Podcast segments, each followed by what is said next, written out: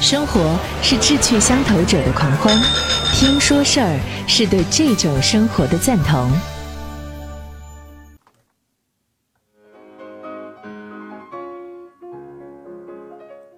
这里是路上听书馆，我是馆主张瑞，欢迎各位。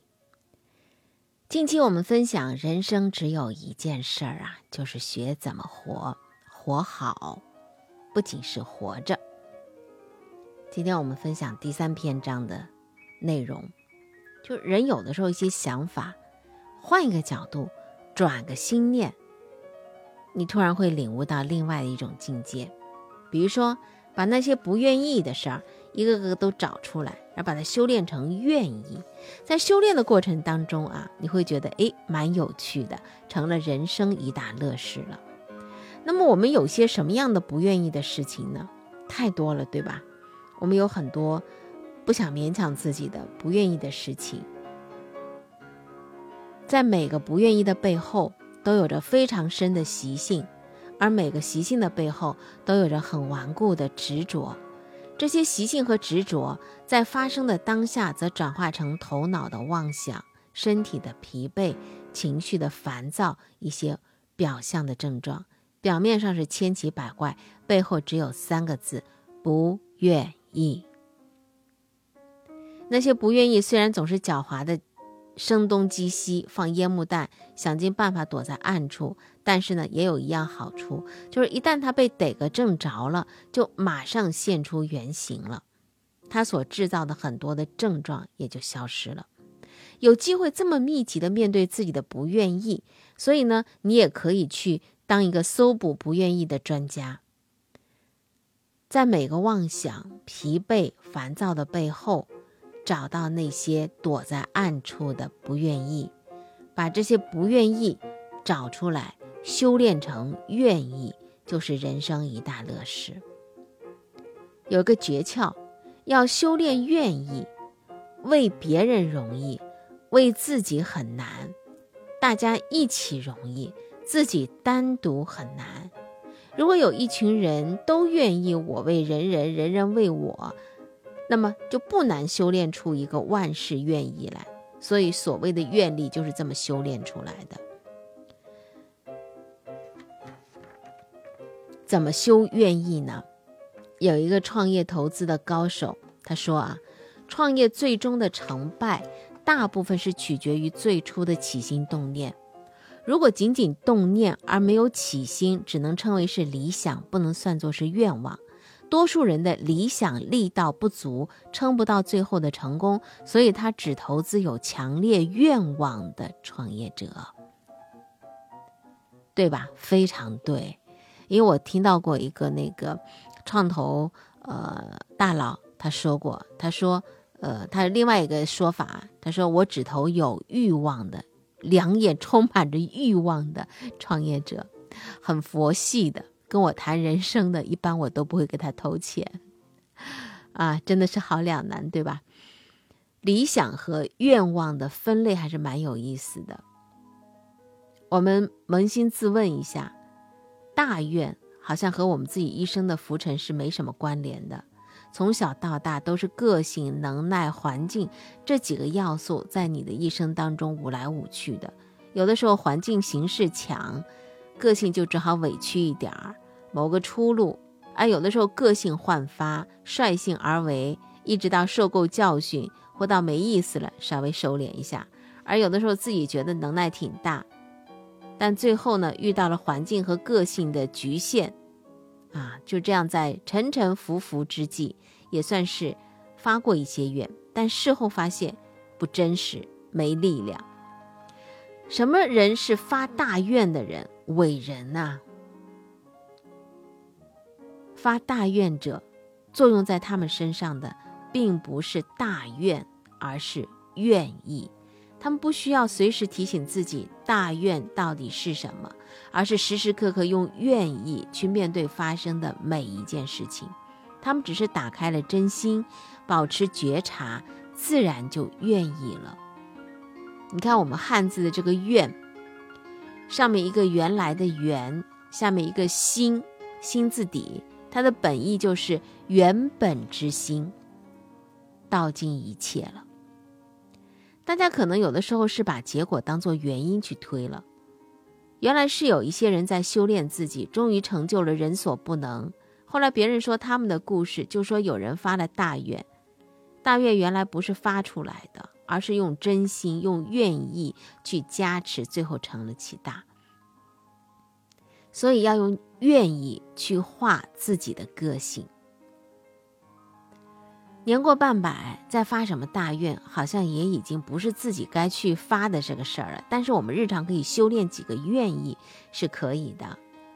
家里如果有孩子，别忙着叫他写什么我的理想，啊，我的志愿是什么，带他到日常生活当中去修修愿意，说不定等他长大了之后，会有很大的成就呢。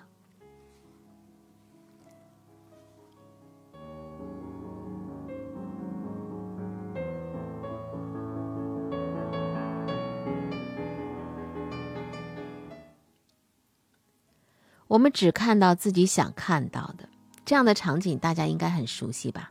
因为每天都在上演，角色经常换，情节从来不变，总是按部就班发生、解读、情绪、评判、投射、失去连接、自我禁锢、负面能量、破坏性的言行。这出戏呢，有的时候是内心独白，有的时候是双人秀，当然也经常是大阵容、大制作。刚开始的时候，剧情通常都很单纯，但是却越演越复杂，时间越长，角色越少，就越搞不明白到底是所谓何来呀。哲学家萨特说：“他人即地狱。”我们怎么去解读这句话？就是你把别人想成那样，你自己就坠入了地狱了。如果彼此都把对方想成那样，那么关系就坠入了地狱了。如果一群人把另外一群人想成那样，社会就集体坠入了地狱了。话到此为止，这些想是真相吗？不能说不是，但肯定它从来都不是全部的真相。那么，这一切到底所谓何来？毫无例外，都是在事件发生的当下。从有人乱想开始的，一旦有人开始乱想，就会引发各种计较，人人拿起自己的一把尺，算自己的一本账，损益从此不可能平衡。这个念头一动，从此就因果相生，纠缠激荡，共识恶果。所以才说菩萨为因，凡夫为果，就是要人时时的去关注自己的起心动念，然后慎之戒之。修行的人讲究的戒是什么呢？最主要就是不要乱想，这是戒的源头。人一旦陷入自我的思维模式、情绪模式和行为模式，那好了，就缠身了。一群人的业力缠身，就陷入共业了。身处共业当中，真相是什么？看不见，没兴趣，铁证如山也不信，继续上演着各种的罗生门。现在又有一种。论调说，在公众事务当中，我们可以温良恭俭，但绝对不能让，啊！但是人人都不让，每个人都认为自己是对的，难道不是地狱吗？人到底要让什么？难道不是让出自己的执念吗？必须有人先放下执念，才可能重建人与人之间的连接，才有机会一起从地狱当中解脱。谁先去做呢？除了你自己，还能有谁呢？所以，我们管好自己的念头、起心动念，特别特别重要。这是我我们第三篇章的围绕的一个重点的内容。怎么管好念头呢？在时间管理上头有一个公认的法则，就是时间应该花在重要的事情上。这句话大家早就知道，但真的有仔细的去想一想，什么事情最重要吗？重要的事情是影响力大的、特别的、以前没发生过的，是吗？不见得，也许发生过最多次的事情才是最重要的。一些很重要的事情，被我们归类小事的那些事情，他们会一直重复发生，发生次数越多，对人生的影响就越大。那么人生当中什么样的事情是多的呢？大多数人一生当中必做的事情，比如说睡觉大概三万次，吃饭十万次，呼吸六亿次，很稀松平常，无需在意。由于在人的一生当中大量的重复，自然形成它不可忽视的重要性。这些小事儿上头，因为每个人的习惯和态度不一样，经过大量的重复累积，必然会对人生产生重大的影响。所以修行大师才会对他的弟子们说：“好好吃饭，好好睡觉，好好走路，好好呼吸。”这就是把重点放在重要事情上头的高效能的活法。那么接下来大家一定会问了：人生最重要、影响力最大，到底是什么事情呢？顺着刚才的这个逻辑，我们要先问：人一生做最多次的是什么事情？答案是想。人生重复最多次的不是呼吸，而是念头。多数人一生起心动念的次数超过百亿次，而这些念头会影响我们的健康，诱发我们的情绪，决定我们的人际关系、事业成败以及人生的方向和意义。结论很清楚了，人生最重要的事情就是管好自己做的最多次的事情。最多次的事情就是你的念头，管好你的念头，都是如此。第一要务，要管好一件事儿，首先要能看见。但偏偏念头顺生顺灭，四处游走，大多数人看不到自己的念头。回顾一下，好像花在这个事情上的时间几乎近于零。任由念头在你四下的奔腾，时间管理的效率很低下，难怪活成了这个样子。我们现在的人生功课要做的是什么？尽可能的提醒自己，想办法看见自己在想什么。尤其是当事情没有弄好，又升起了情绪，身体感觉不对劲儿的时候，都要问问自己：刚才我在想什么？如果人一生要培养一个真正重要的好习惯，应该就是这件事儿了。感觉到不舒服的时候，有情绪的时候，就要问自己一句话：我刚才在想什么？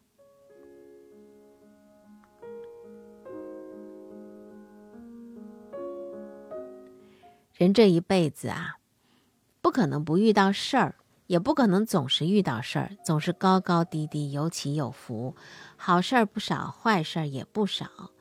最终有感受、有启发、有失收获的，毫无例外都是自己很认真的那个时刻。不管认真是自愿的还是被迫的，都是适用的。不管你认真的领域是感情、生活还是工作，也都是适用的。日本经营之圣。稻盛和夫写过一本书，叫《活法》。稻盛和夫说，他一生从来没有制定过长期经营的计划，只是充实的度过今天，就能看到美好的明天。因为无论是什么工作，只要全力以赴，就能够产生很大的成就感和自信心，让人更加积极的挑战下一个目标。他认为这种状态是宇宙和人类之间的一项约定。而事实上，稻盛和夫他大学毕业之后就职的那家公司啊，是一家随时可能倒闭的公司。老板呢无心经营，拖欠工资，同事呢是勾心斗角，员工纷纷离职。而他在这家公司里头全力以赴的做研究，终于带来了成果，由此进入了良性循环。人生有没有收获，其实和发生了什么事儿没有关系。只和自己有没有用心有关系。世界上最珍贵的一颗真心是自己的，除此没有其他的。不管发生什么事儿，用真心才不会错过；不管有什么样的疑惑，用真心才会有答案。前途茫茫的时候，真心会带着你开创坦途。最重要的，真心的去做。才不会带来烦恼和包袱。心该怎么用呢？啊，这是东方传统智慧当中的最大的奥秘了。自古以来啊，那些大修行的都可以做到什么？行住坐卧都可以做到一心不乱，随时活在当下。这种境界，现代人可望而不可及的。那么，稻盛和夫提出最简单的方法，就是不管怎么样，首先竭尽全力，专心致志，全神贯注于当前的分内之事。这样，渐渐的在痛苦当中逐步产生喜悦感和成就感，自然而然就有了大的转变。大道至简，至心一处而已。心不用就不在，至心一处就能够启用。至心何处？问一下你的初衷。凡事都有初衷。经过人事纠杂、昏沉妄想之后，大多数人都会忘记初衷，也就失去了真心。要找回真心，至心一处，在你的初衷上无怨无悔、不离不弃，这就是唯一有效的方法了。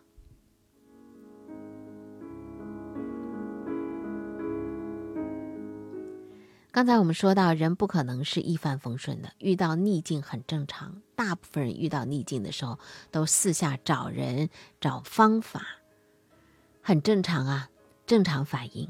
但是回想起来，人生很多的重大突破，多数都是发生在从逆境走出之后。逆境越大，突破就越大。通常小小的一个逆境。突破的是见识和能力，从大逆境突破的是心性的转化，因为大逆境千丝万缕、纠结交缠，讲道理、找方法、用资源都过不去，最后只能转化心性才过得去。而心性转化最是难能可贵，也必将受用无穷。转化心性、走出逆境的只有三种：惭愧心。慈悲心和感恩心，因为一切发生的事情都是因缘具足的。惭愧心让人反求诸己，看到自己的不足，把自己缩小，带来突破的动力。慈悲心让人体悟到自己和别人正在一起受苦，帮助别人放下对于道理和利害的执着，有机会一起从苦中解脱。这两种心都可以单独的带领人走出逆境，但是如果你把这个逆境当成考验自己的环境，把带来逆境的人变成帮助自己成长的贵人，那么你就可以从逆境当中精进了。有句俗话说：“跌倒了不要随便站起来，要先看看地上有什么宝贝，捡起来再起身。”人从逆境当中能够捡到宝贝吗？有啊。宝贝就那三颗心啊，是人间至宝。人生是个大学校，我们都是到这儿来做功课的。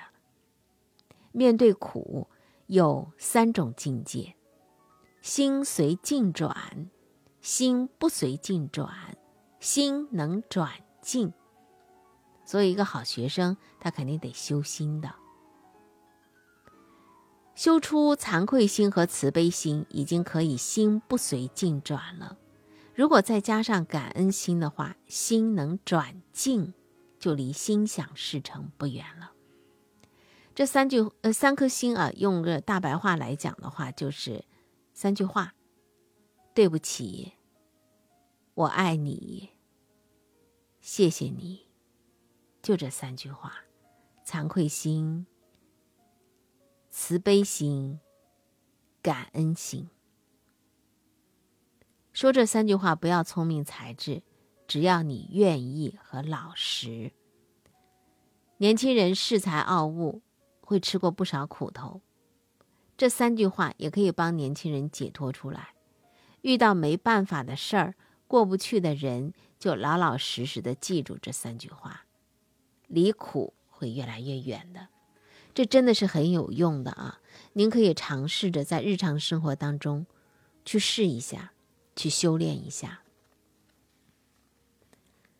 我们在朋友们过生日的时候会祝福说：“哎，祝你生日快乐，祝你永远快乐。”快乐多么重要的一个事情，不管永远有多远，我们都希望自己快乐，一定要快乐。快乐在修炼当中，有人用。欢乐心、欢喜心来表述它。又提到了一个“心”字，对吧？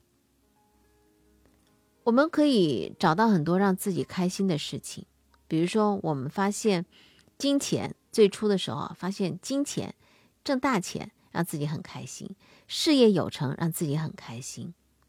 但是当都拥有了这些之后，哎，你会发现啊，他们还挺羡慕一些没有这些的人，并不一定全部会带来快乐。那么，到底我们应该怎样？才是真正的快乐的呢。快乐是可以自己做主的。人生成败顺逆有太多不如意，但快乐这个事儿是由你说了算的。这种快乐就叫欢喜心。佛教经典里的说法，欢喜心跟世俗意义的快乐是不一样的，因为它不需要条件。修炼欢喜心很难吗？也很简单。就是从今往后，不管发生什么事儿，你都决定自己要快乐，这样就好了。如果人生有一个影响最大的决定，那就是你到底要不要快乐。这个决定超越其他的。我们看到过有这样的一些人，比如说那个叫尼克胡哲的，他出生的时候就没手没脚，他用脖子和肩膀夹着篮球投篮。打篮球他很快乐，那他是不是就是一个从小就一定要自己快乐的人呢？如果他都可以快乐，世界上还有谁不可以快乐呢？决定要快乐之后怎么做呢？也很简单，只要发现自己不爽，就问自己你在想什么，找到那个导致自己不爽的念头，直接跟他说嗨，拜拜。重点的是什么？不要跟他说话，不要跟他握手。不要跟他拉扯，找到那个不爽的念头，直接说拜拜。他也许有道理，也许没道理，都不重要。重要的是什么？这个念头让你不爽了，你决定这辈子要快乐了，所以就要把它给扔掉、甩掉，说拜拜。这个决定必须坚持，等确定下来自己没有任何不爽的时候，有空的时候，哎，再去慢慢聊。快乐很简单，它就是一个决定，而且你要坚守这个决定，要用一辈子来修正和实践这个决定。这个过程不简单呐。要不要快乐？你决定了吗？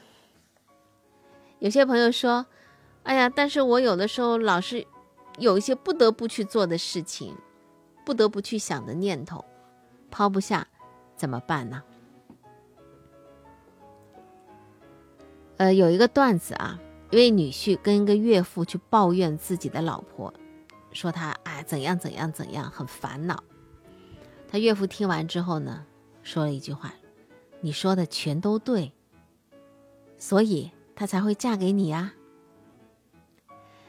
这个段子道尽了人生，就是你所遇到的人所发生的事儿，当然不尽如人意，但毫无例外都是配你刚刚好。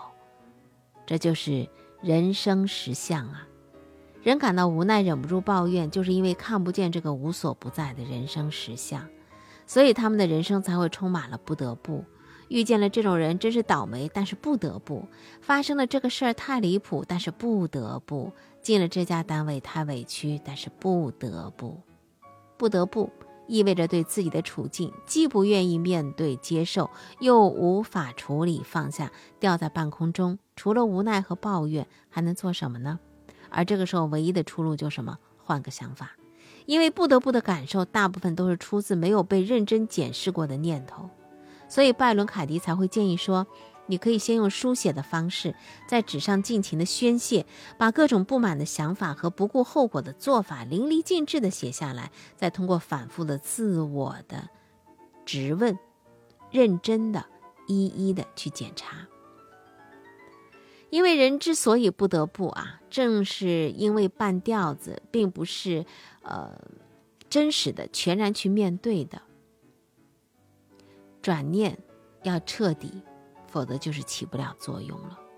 那么拜伦·凯蒂的建议是完全吻合，就是那样的原则，就是必须做最坏的打算，才可能尽最大的努力。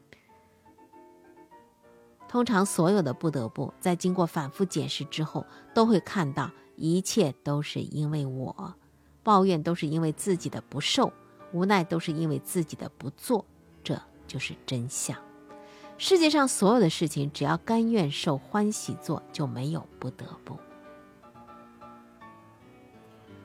我们平常的时候呢，只要觉察自己升起了一种无奈的感受或产生抱怨的情绪，就告诉自己，又半吊子了，又不得不了，二话不说，马上转念。经常做转念这种修炼的人，他一定能看到。人生真的没有什么大不了，不得不，只有不接受、不愿意。接受就不会抱怨，愿意就不会无奈。不得不真的是人想出来的。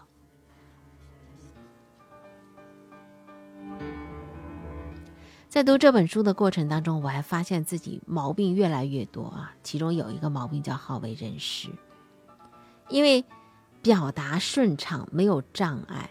养成了对大小事指指点点的习惯，尤其到后来呢，在这个管理的岗位之上，那更是指指点点了。也不乏下面那些人会投你所好，会不耻下问于你，于是为人指点迷迷津就成了好像乐此不疲的专长之一。直到你真正的认识到好为师表是什么样子，你才会知道自己好为人师是多么的丑陋。什么样的症状是好为人师的症状？第一，有时候根本不管别人需不需要，只因为我看不顺眼就强行指教别人。第二，有的时候看到别人有需要，但是不管他是不是准备好，就自顾自的指教起来。第三，有时候别人愿意受教，但我没有弄清楚状况，就开始长篇大论。第四，有时候我教别人教的一语中的，别人也很佩服，但我回去根本做不到，徒增挫折而已。第五，我还经常指导别人到自己很过瘾，把话说得太快、太多、太满，没有留下空间让别人想明白，让别人自己下决心。第六，大多数时候我建议别人去做的事儿，自己也没有做到。第七，最严重的是，我常以为自己说完了，别人听懂了，事情结束了，根本就没想到接下来还该为别人做什么。这七条。权重，好为人师，重症患者，我们要反省和修正。确诊你是好为人师的，你会发现身边有很多的病友，而且遍布各行各业。其中有四类病友值得特别注意，就是公职人员、企业经营者、老师和为人父母者。因为当这四类身份的患者发作的时候，他们的发作对象是无路可逃的，是最值得同情的。那么，我们既然知道自己这是一种病，怎么去疗愈呢？首先，千万不要认为好为人师是小毛病，它不仅耽误别人、压迫别人，也给自己人生造成重大的障碍，因为它隐藏了你背后的傲慢自大、自我中心、浮华不实、麻木不绝。这个毛病不改，你的人生很可能就是仅此而已，无法前进了。第二个，认识到了怎么改变呢？最重要的是看自己的起心动念了，到底是希望对人有帮助，还是为了彰显自己很厉害？一旦看到自己的念头，那么你就设法去转换，升起惭愧心去纠正你的行为。如果你的起心动念是真正的想帮别人。必定是从自己的做开始修的，修到深处，自己的样子会不一样，必定就是慈悲和智慧都具有了。而当别人有缘靠近你的时候，你自然知道该怎么做才能够让别人的生命向前行进，这才叫为人师表。我们不敢奢求做到为人师表，但是我们要努力的去戒掉好为人师啊。好，今天的路上听书馆的分享就到这儿。我们下一集再会。